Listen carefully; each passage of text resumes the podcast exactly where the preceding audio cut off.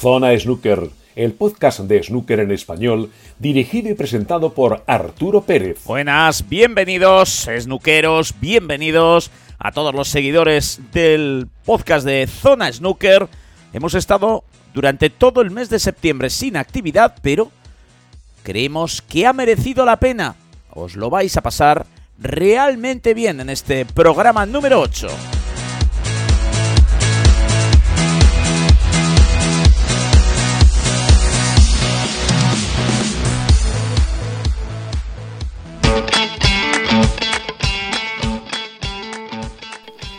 Sumario. En esta octava entrega del podcast de Zona Snooker no vamos a tener sección de noticias porque realmente ha habido poca actividad, tan solo esos tres clasificatorios eh, de torneos de ranking, pero sí vamos a tener una muy muy interesante entrevista con Joe Perry, un jugador que se hizo profesional en el 92. Vamos a disfrutar seguro, le tenemos esperando en unos segunditos. Comenzamos con el gran Joe Perry con The Gentleman.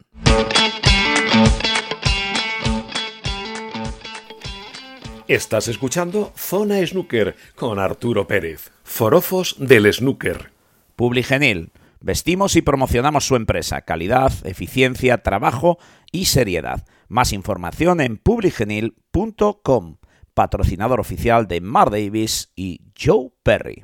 Bueno, pues como os habíamos comentado, tenemos al número 21 del ranking mundial, al inglés Joe Perry. Buenas, Joe. Hi, how you doing? All good. Muchas gracias por tu predisposición para atendernos. Eh, vamos a empezar por lo primero, que me gustaría preguntarte es ¿de dónde vienen los apodos de, de Gentleman y Fen Potter? Primero quiero agradecer eh, la invitación para participar en este podcast y darle bienvenida a todos los fans de, snooker en España y además que tengo snooker. patrocinador español pues aún más, Uh, es un placer estar hoy aquí. Primeramente, el, el nickname, el apodo de of Potter viene de mi época de junior, cuando jugaba de junior en una zona que se llamaba pop eh, en un periodo de colocar pues me empezaron a llamar pues, the two eh, together, el make it the Fen Fen Potter, ¿no? Que significa en So that's sort español of pues, when, el, el jugador, ¿no? el que mete las bolas uh, de, de la zona de, de ese, ese apodo. El de Gentleman pues es un apodo que me pusieron los comentaristas de la televisión porque siempre dijeron que, que soy un jugador muy educado y uh, muy respetuoso y muy deportivo con looking mis, con con otros rivales. ¿no? Y por eso me pusieron ese, ese, ese apodo, ese nickname. Empecemos por el principio, Joe. Eh, ¿Cómo fueron tus inicios en el snooker? Uh, I was Bueno, creo que empezó cuando, cuando yo Uh, era joven. Lot. El snooker era muy popular en la, en la televisión. Cuando yo era joven y desde pequeño pues estaba siempre pegado al televisor viendo el, el snooker. Y bueno, yo de pequeño mi padre vio esto, ¿no? De que yo estaba siempre adicto viendo la televisión el snooker, que como digo era muy popular. Y me decidió regalar en Navidades un año una mesa pequeña de cuatro pies. Y desde muy pequeño pues me enamoré de, de este deporte, estaba todo el día jugando en la mesa, metiendo bolas. Y bueno, naturalmente fui progresando, empecé a, a ver que realmente se me daba bien esto realised y que mejoraba y con el paso de los años pues, me podría volver profesional y vivir de uh, esto y bueno, seguí una progresión un poco natural, ¿no? Desde siempre, desde joven pues me, enamoré del deporte y hasta aquí. Bueno, ¿y quién es o ha sido tu ídolo dentro del snooker? Uh, I was Pues eh, when I cuando was era joven, uno de los jugadores más populares era Jimmy my White y desde pequeño pues me, me encantaba verlo Uh, jugar y creo que realmente siempre fue el jugador que más, que más admiré en la mesa. Me encantaba ver sus partidas en televisión, era un jugador muy vistoso. Tuve la in suerte de poder jugar contra él y además 15, so conocerlo y sí creo que en el mundo del snooker pues sí, yo diría que es, eh, además viví una temporada también en, en uh, Londres y además pues él es de esa, de esa and también, pues hay ciertas similitudes y sí, desde que soy pequeño ha sido mi ídolo en el, en el circuito. Después de people. 30 temporadas como profesional, Joe, ¿cómo definirías tu juego? ¿Cuáles son tus virtudes y cuáles son tus principales defectos?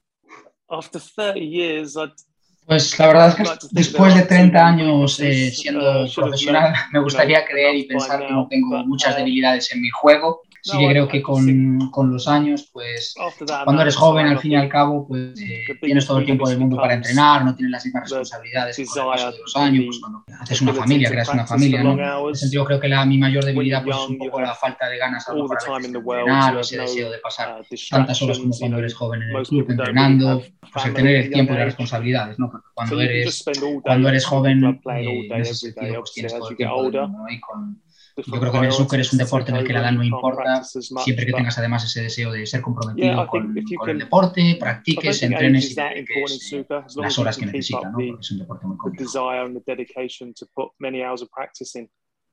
Pasaste a profesional en el 92, el mismo año que esos chicos de la clase del 92.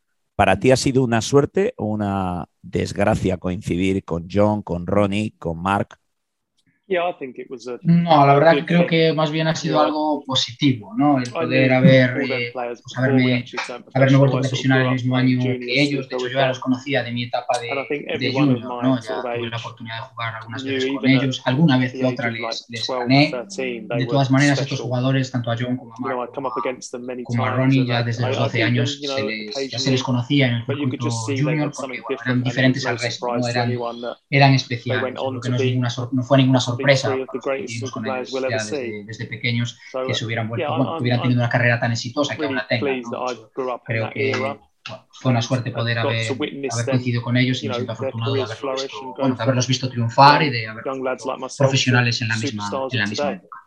Joe, tardaste 10 años en entrar en el top 16. Eh, ¿Pensaste en algún momento que no lo conseguirías? No, no eh, realmente no, no tuve dudas sobre que iba a llegar antes o después a entrar en el top 16. ¿no? Sí que es verdad que fui un poco lento en mis comienzos, ¿no? en los primeros años, porque también hay que, tengo que decir que bueno, mis padres insistieron mucho en que continuara con, con mi educación y, y bueno, tomara mis exámenes y los primeros dos años que fui profesional pues eh, no tenía mi atención al 100% en el snooker, ¿no? Estaba también centrado en, en acabar mi educación, mis padres estaban insistiendo con eso, ¿no? En sociología, eh, contabilidad y otras materias y terminar con mi educación. Así que realmente creo que no empecé a centrarme 100% en el snooker hasta el año 95, la temporada 95-96, que fue pues cuando terminó un poco mi educación y me pude centrar. Así que realmente no creo que me ha llevado, no, no creo que me llevaría 10 años, tuve todo el 100% de mi atención centrado en eso y al final pues tuve un comienzo un poco más lento. Pues llegaste a tu primera final de ranking en el Abierto Europeo de 2001 tardaste 13 años en llegar a la segunda en el Busy Classic de 2014 y lograste tu primer título en tu tercera final en el Players Championship de 2015. ¿Qué sensaciones tuviste al lograr ese título ya con 40 años? Uh, bueno, la verdad creo que lo primero que sentí fue alivio. eh, alivio de haber, bueno, por fin ganado una final de ranking, ¿no? Porque realmente te demuestra lo, lo difícil que es eh, primero llegar y segundo pues ganar una, una final de ranking. ¿no? Al final, eh, puede que puede que tuviera que haber ganado alguna cosa más, pero claro, el haber coincidido en, en, esa época, bueno, el haber coincidido con la clase del 92 en toda mi carrera, pues también mucho el, poder haber ganado un título más, además, tal como estaban planteados los cuadros en los torneos hace años, tenías que enfrentarte sí o sí a, a los mejores jugadores concreto pues, a la clase del 92, que fueron pues, una serie de años y décadas en los que realmente llevan dominando el, circuito. Creo que el primer, el primer sentimiento que sentí fue de alivio y posteriormente pues, un gran orgullo ¿no? de por fin poder haber ganado y haber ganado una final de, una final de ranking. En esa final de 2015 eh, jugaste al mejor de siete contra Mark Williams en Bangkok, ibas perdiendo 0-3 y acabaste ganando 4-3. ¿Cómo se afronta una final cuando la ves prácticamente perdida y además contra el grandísimo Willow. Pues eh, la verdad es que en esa final estaba muy muy nervioso, además cuando iba pues 3-0 abajo, al final empezaron a pasar por mi cabeza muchos pensamientos, ¿no? de otra final más, otra derrota más, ¿no? Y no quería perder otra oportunidad como había perdido en el pasado. Y cuando me puse un poco 0 3, pues cambié un poco el chip, me empecé a relajar y realmente cuando te vuelves a meter en un partido empiezas a pues, empieza a estar con un poco de ansiedad, ¿no? Por cerrar el partido, por, por, ganar y bueno, pues empieza a cometer errores y después te relajas, empiezas a soltar un poco el, el brazo, ¿no? De hecho, bueno, cuando nos pusimos luego 3-2, lo vi muy claro, empecé a ganar confianza en mí mismo, realmente empecé a creer que podía ganar esta final. Y, y, bueno, las últimas bolas eh, para ganar 4-3 creo que es lo más precioso que he estado nunca en mi vida en una mesa de snooker, ¿no? Para realmente pues, hacerme con el título al final, pues, como dije antes, una, una gran sensación. Totalmente diferente fue tu primera final. Ganaste a Marcus eh, Stevens, perdón, a Matthew Stevens, a Jimmy White y a Williams en el Abierto Europeo de 2001, pero perdiste la final 2-9 contra Stephen Hendry. ¿Qué recuerdos tienes de esa final en la Valeta, en Malta? Uh, Realmente lo que recuerdo es eh, lo increíble que era, que era Stephen Hendry en la, en la mesa, ¿no? Un ganador nato, letal y un, killer en una mesa de ¿no? Nunca me dejó realmente meterme en el partido, en todo momento me estaba metiendo presión, limpiando mesas, ¿no? Realmente yo jugué un torneo muy bueno, hice unas fases previas hasta la final, jugué muy bien, a muy buen nivel, pero bueno, no tenía la experiencia que tengo ahora en finales, ni estaba curtido como estoy ahora la final eh, Henry pues, eh, desplegó su juego como el ganador letal que dominó el snooker durante una década. Realmente fue una buena experiencia para mí, eh, aprendí mucho, pero ya digo, no tenía la, la, experiencia en finales que a lo mejor tengo ahora, en ese sentido pues recuerdo lo increíble que Tu única final de la triple corona fue hace cuatro años, bueno, casi cinco. En el Master de 2017 jugaste contra Ronnie, que llevaba seis títulos, ganó el séptimo estuviste 4-1 arriba y tuviste roja para el 5-1. Acabaste perdiendo el frame y Ronnie encadenó 7 hasta el 4-8. ¿Tienes todavía pesadillas con esa bola roja? Eh, realmente no tengo pesadillas, pero sí que muchas veces me pregunto qué es lo que podría haber pasado, ¿no? Si no hubiera realmente fallado.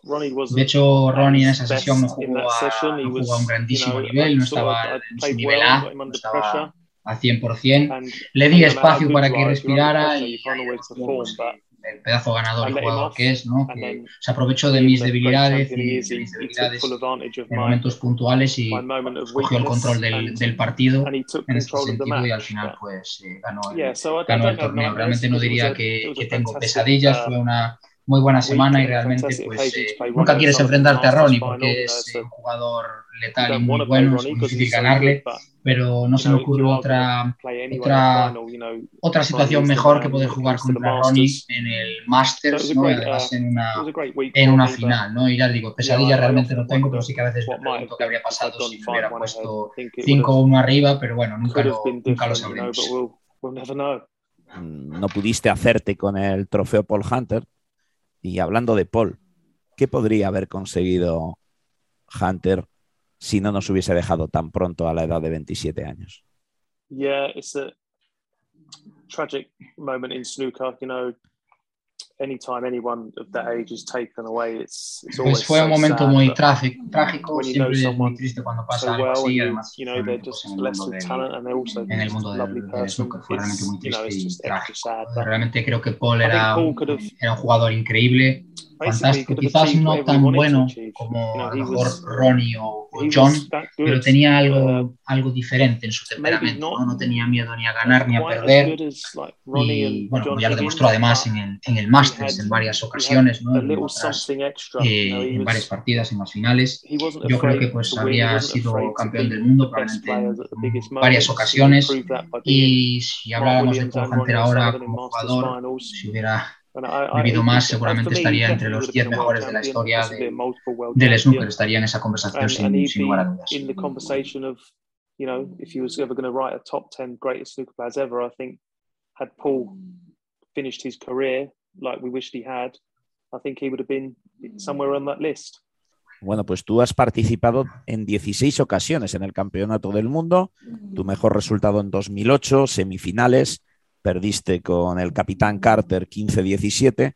¿Qué recuerdos tienes de ese torneo de 2008? pues sinceramente creo que ese partido en concreto fue el que más... He perdido varias finales, pero creo que este partido es el que más me ha realmente dolido, ¿no? Realmente jugué muy bien esa semifinal jugamos los dos muy bien, yo creo que jugué algo mejor, estaba, en un momento de forma muy bueno. Creo que bueno, se me escapó realmente una oportunidad, no acabé pasando, no acabé cruzando la línea para, para ganar la semifinal. Llegué a estar 12-10 arriba, perdí la oportunidad de ponerme 14-10, al final nos pusimos 12 a 12, volví a estar 15-13 arriba y no fui capaz, se me escapó el partido, no fui capaz de cerrarlo, de cruzar la línea y realmente creo que jugué mejor esa semifinal que, que, Alicante. Para mí fue una gran, una gran decepción, creo que fue el partido que más, que más me dolió de mi carrera, aunque bueno, valorándolo con el tiempo fue una experiencia impresionante, poder ser de los pocos jugadores que puede decir que ha llegado a esas fases del campeonato del mundo en que solo hay una mesa, ¿no? realmente una, una, experiencia increíble, pues, fue una, una gran decepción en su momento. Bueno, ¿y estás satisfecho con la carrera que has desarrollado en el mundo del snooker o crees que habrías podido conseguir algunas cosas más?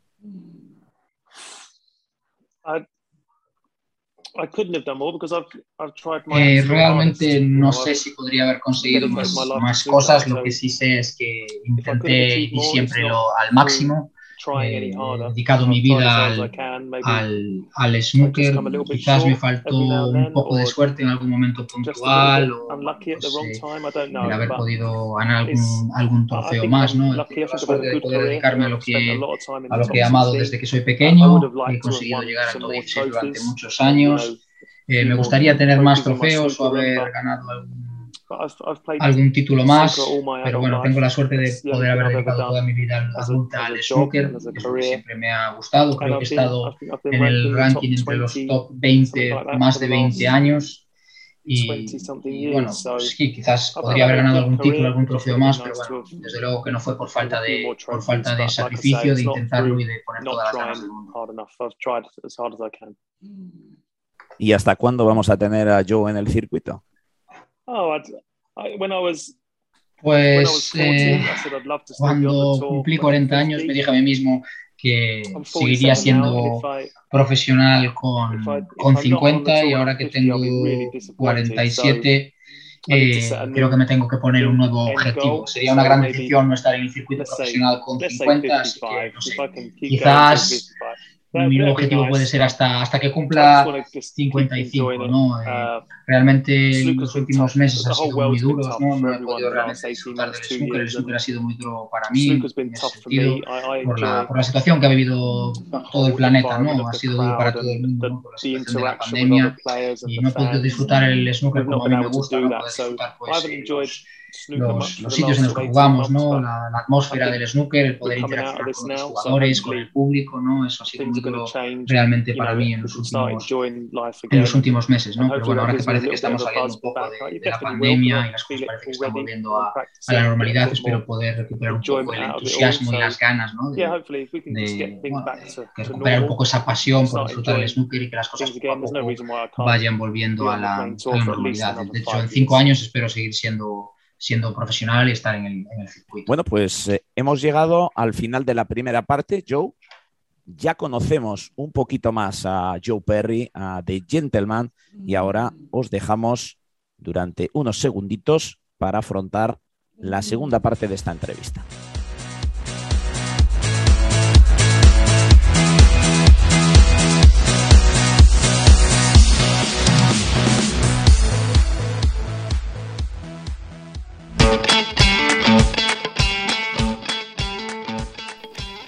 Estás escuchando Zona Snooker con Arturo Pérez.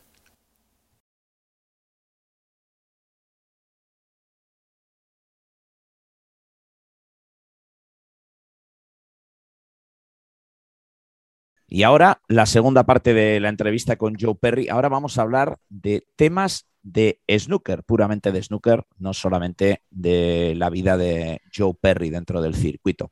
Lo primero, ¿qué te parecen las wildcard para antiguos grandes jugadores como Jimmy White, Ken Doherty Stephen Hendry? La verdad es que me, parece, me parecen bien estas wildcards. creo que son leyendas del snooker y como tal de ser un poco recompensadas por su aportación en la historia del snooker y al, y al deporte. No me parecerían del todo bien si, si se le dieran estas wildcards a estos jugadores para quitárselas a, a, jugadores jóvenes, ¿no? Pero como no es el caso, en este sentido no tengo nada, nada que objetar. Creo que es muy bueno, de hecho, para el snooker, ¿no? Porque trae más atención al, al snooker a nivel global y además buena publicidad el snooker, que estas leyendas formen parte de, del circuito de nuevo, ¿no? Que se le recompensa. Como ya digo, como no, como no se le está quitando oportunidades a, a jugadores jóvenes, pues me parece, me parece. Y las dos plazas para el circuito femenino, en este caso Ryan Evans y Engonje. Pues un poco que lo, lo, mismo que antes. Me parece bien. Creo que también pues, bueno, hace que haya más, bueno, que tenga más repercusión en el snooker, ¿no? Trayendo a las mejores jugadoras femeninas y lo mismo que, que para Henry, Jimmy y Ken.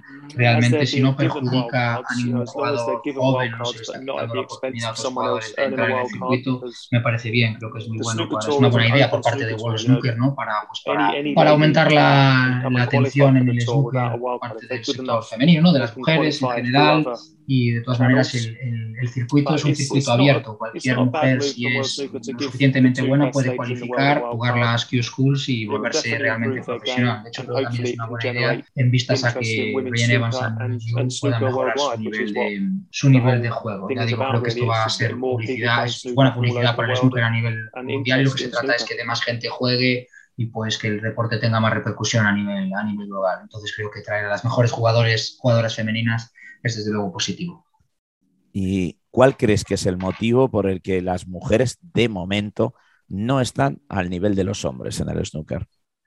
That's a good question. Uh, it's a it's a question we've sort of Muy buena pregunta. la verdad es que no, no tengo una respuesta, porque realmente el snooker es un deporte técnico en donde no influye el ser más alto, más bajo, más grande, más pequeño, tener más fuerza. Realmente es un deporte en el factor de género ¿no? no realmente no, no influye. La verdad es que es una muy buena pregunta y no te sé realmente dar una respuesta. Quizás es porque, no sé, quizás las, quizás las mujeres desde jóvenes no tienen las... Eh, no, no se aplican tanto, a lo mejor cuando son muy jóvenes, ¿no? De 10 años, a lo mejor se dedican tanto al snooker como los, como los chicos. La verdad es que no lo sé. Otro motivo puede ser el tema de las, de las oportunidades. ¿no? Históricamente las mujeres no han tenido las mismas oportunidades que los, que los hombres. Y, Puede ser incluso también que la, bueno, realmente las mujeres que no se sientan realmente cómodas yendo a los clubs o a los bares a jugar snooker, ¿no? Sí que a lo mejor son bienvenidas, pero es un ambiente muy masculino y puede que no se sientan cómodas yendo a eso, ¿no? Creo que esa dinámica tiene que cambiar, esperemos que mejore con los años y veamos más jugadoras femeninas en el circuito y, y, que esto pueda ir poco a poco, poco a poco cambiando y que veamos más jugadoras entrando en el circuito.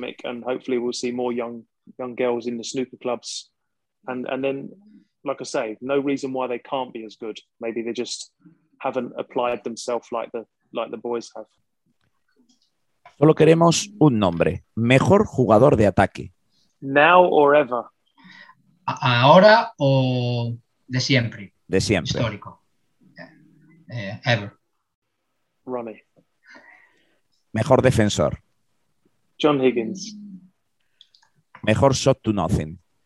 Mark Williams. Mejor recovery shot. Neil Robertson. Jugador más completo. John Higgins. Jugador más difícil de ganar. Ronnie O'Sullivan. ¿Cuál es para ti el mejor jugador de snooker de la historia y por qué? Ronnie O'Sullivan. ¿Y por qué? Bueno, primero porque ha estado siempre ahí, ganó su primer título de, de ranking, jugador más joven en hacerlo, con 17 años, contra Steven Hendry. Ha ganado hace un par de años el campeonato del mundo, bien entrado en sus, 40 años, ¿no? en más de, más de 40, y es un jugador que realmente ha estado siempre ahí, ha dominado más de tres décadas, ¿no? y ha tenido la oportunidad de enfrentarse a los grandísimos jugadores de hace décadas, eh, Steven Hendry, Steve Davis, John Parrott, Jimmy White, y ha tenido la oportunidad de enfrentarse también a... Bueno, sigue compitiendo a día de hoy con los mejores jugadores de la misma, ¿no? con Shelby, con Robertson, con Trump, y realmente por su longevidad, por su clase en la, me en la mesa para hacer todo difícil, fácil, para mí es el.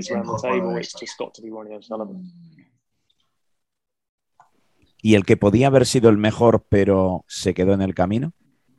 Uh, yeah, okay. eh, uh, creo que es un poco como so, so Carol Cruz entre Matthew Stevens o Steven Maguire. Realmente pondría un poco por delante a Steven Maguire. Tiene, tiene todo el talento del mundo, lo tiene todo para para dominarte en la mesa, además muy agresivo, eh, cuando está bien es capaz de ganar a cualquiera pero bueno, por el motivo un poco que sea, eh, no ha conseguido realmente llegar a desarrollar todo su potencial en, en títulos, en haber realmente dominado. ¿no? Realmente es una pena, no sé por qué, es un jugador que es, es, letal cuando está bien, pero creo que, no, que le ha faltado para poder llegar a, a ese nivel y realmente dominar. ¿Y qué jóvenes crees que dominarán el circuito en la próxima década?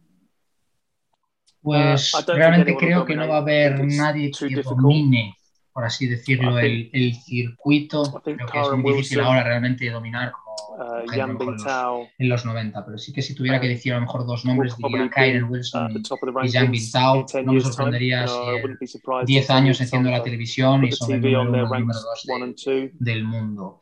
También, por ejemplo, Luca Bresel, ¿no? que es un jugador que ya ha ganado un título de ranking importante, ya tiene la experiencia, ya ha competido los mejores, y no sé cómo lo que nos deparará un poco el futuro, porque es un jugador que tiene todo el talento del mundo para estar ahí arriba. También los jugadores chinos, ¿no? los jóvenes chinos que están empezando a ascender en los rankings, ¿no? diría pues a Yu Long, por ejemplo, que es un jugador muy bueno, no me sorprendería además en 10 años que tengamos los mejores del mundo arriba de todos los rankings a jugadores chinos. ¿Contra qué jugador es contra el que más disfrutas jugando? Pues, Ronnie O'Sullivan, la verdad. Es muy difícil de ganarle, es muy, muy complicado realmente ganarle por el, por el ambiente, ¿no? por la atmósfera que, que hay en sus partidos, ¿no? cuando juegas contra él, todo el público entregado, siempre lleno, todo, la atmósfera, la emoción, el entusiasmo, la sensación alrededor del, de la mesa es increíble. Realmente no debería ser él, porque es muy difícil ganarle, pero ya digo que es, es, es increíble cuando tienes la suerte de jugar contra él. ¿no? Es muy difícil realmente conseguir ganarle, pero la sensación es, es incomparable. ¿Y contra el que menos te gusta jugar? Uh, Neil pues Robertson. Neil Robertson, no, porque es, es jugador contra el que practico habitualmente, jugamos en el club y si me gana, pues tengo que aguantar a la gente en el club, bueno, metiéndose conmigo, vacilándome, ¿no? un poco el dedo en la herida y además a, a Neil en concreto le gusta uh, bastante recrearse cuando me gana y le gusta restregarme, así que diría que probablemente bueno, ese, ese ambiente siempre es, siempre es bonito, aunque lo sufras, Joe. Sí, sí, forma un poco parte de la camaradería, y un poco el día a día, ¿no? De, competir al fin y al cabo, ¿no? Pero bueno, también ahora su equipo de fútbol está mejor que el mío esto no, no ayuda, la verdad.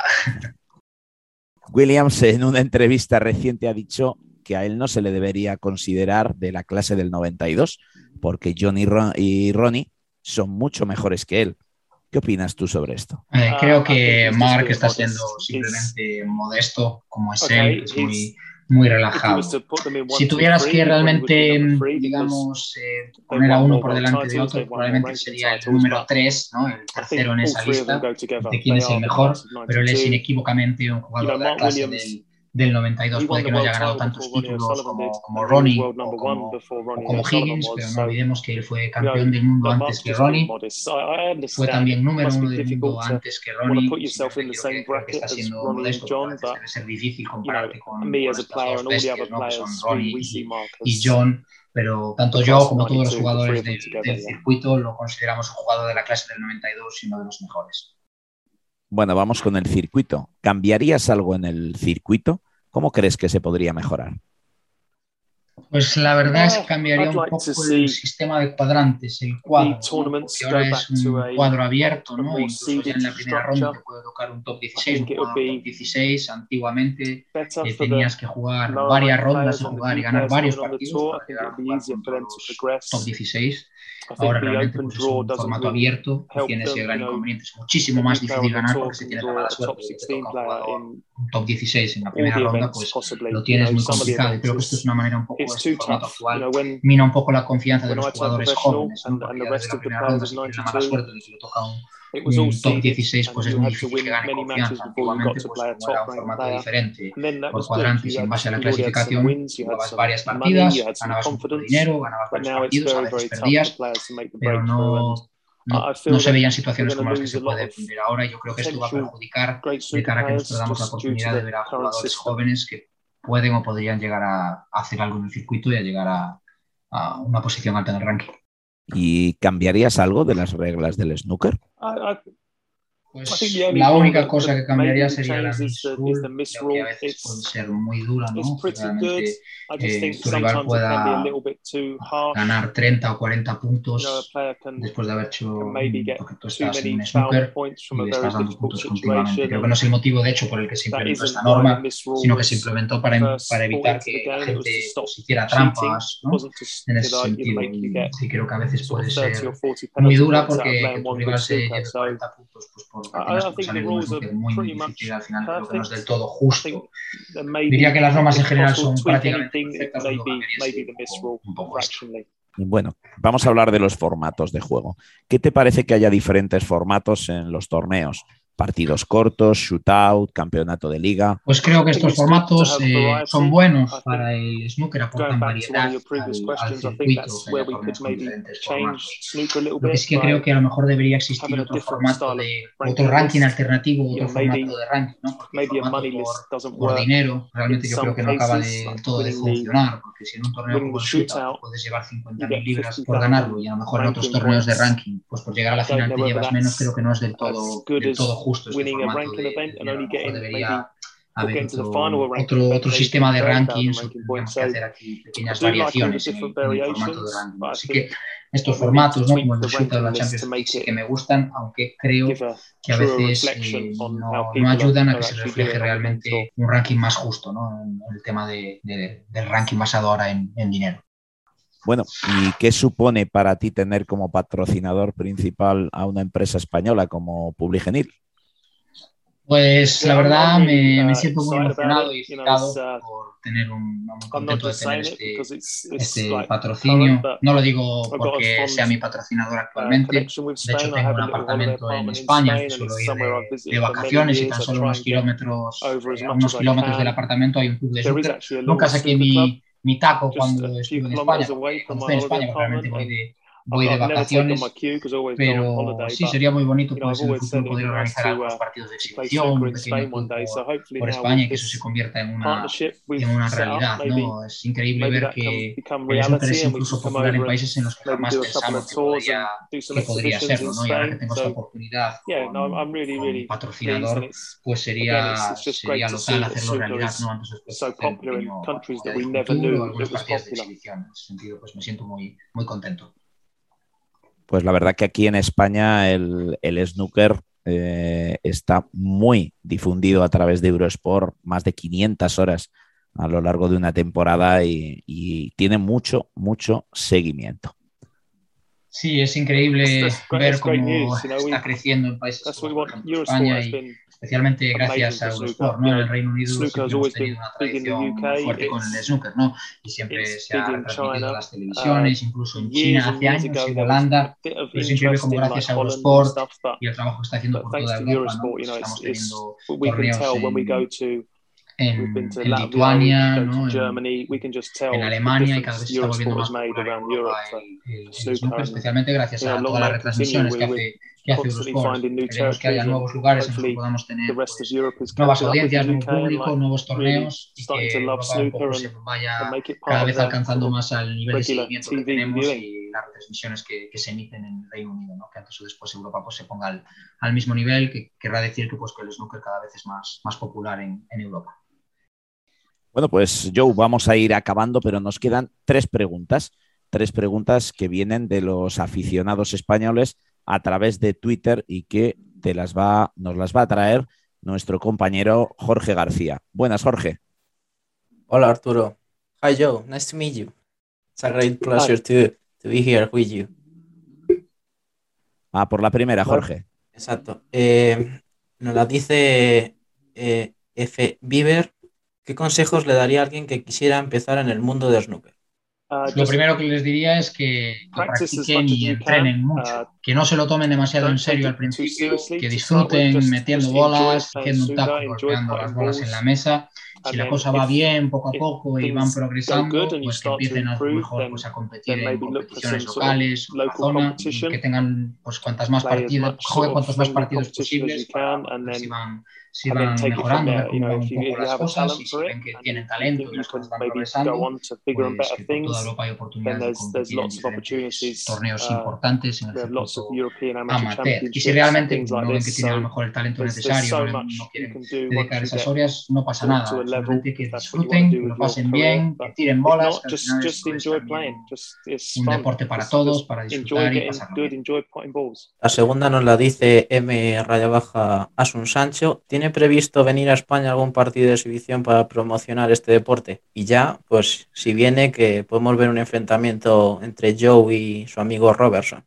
Sí, sería, sería increíble ir a, ir a España para, para algunos partidos de exhibición, hacer un tour, unas sesiones de, de coaching, incluso para algún, para algún seminario sobre uh, snooker. No sé si conseguiría traer conmigo a, a Robertson, porque no sé si os habéis fijado, pero tiene la piel muy, blanca, no le gusta mucho tomar el sol, así que seguramente mejor en diciembre cuando no haga tanto sol y calor en, en España. Pero sí, la verdad es que me gustaría mucho pues, eh, conocer a los fans, rodearme de la gente, ¿no? Mix with the fans and just offer some advice and just visitar gente allí para jugar. With them would be, would be good fun. Bueno, sea cuando sea, que, que vengan los dos.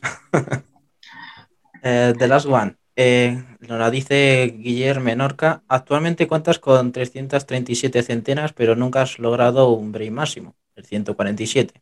¿Sigues con la esperanza de hacer uno o lo das por, por imposible? Uh, it's, it's never ever been something that really bothered me, but now as I'm Realmente es algo que nunca me importó, porque siempre la verdad pensé que tendría oportunidad de hacerlo, hago muchos entrenamientos, pero a medida que me voy haciendo mayor y veo que todavía no he hecho ninguno, la verdad es que empiezo a pensar más en ello. Probablemente la próxima vez que tenga oportunidad pues, eh, me arriesgaré e intentaré hacerlo porque es algo que estaría genial en, en mi sort of take a risk and try and try and get one just to, you know, put that in the in my CV. Bueno, pues hemos terminado, Joe, pero no queremos despedirnos sin agradecerte tu predisposición. Nos hace muy felices tener a jugadores profesionales en zona snooker. Esperamos que te vaya muy bien en lo que queda de temporada y yo personalmente espero narrar tu segundo título de ranking en Eurosport. Sería un verdadero honor para mí. Un placer estar aquí con vosotros. La verdad es que genial interactuar con vosotros, conoceros, conocer fans de, de en España. Ha sido un placer estar aquí. Eh, encantado de estar otra vez cuando queráis y espero conoceros en persona muy pronto. Muchas gracias. Muchas gracias, Joe. Muchas gracias. Thank you very much. Thank you very much, Joe. Have a great evening. Take care.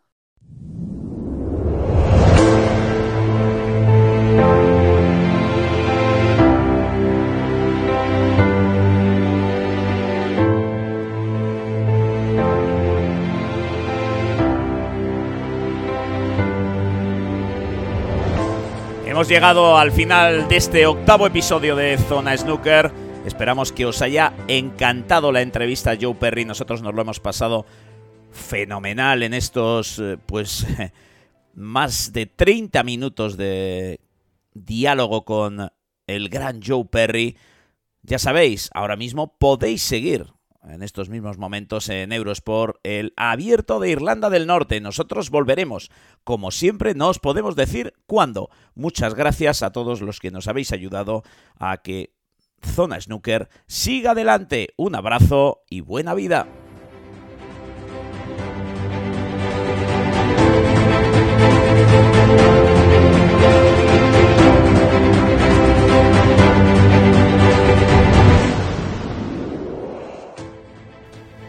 Acaban de escuchar Zona Snooker, el podcast de Snooker en español, dirigido y presentado por Arturo Pérez.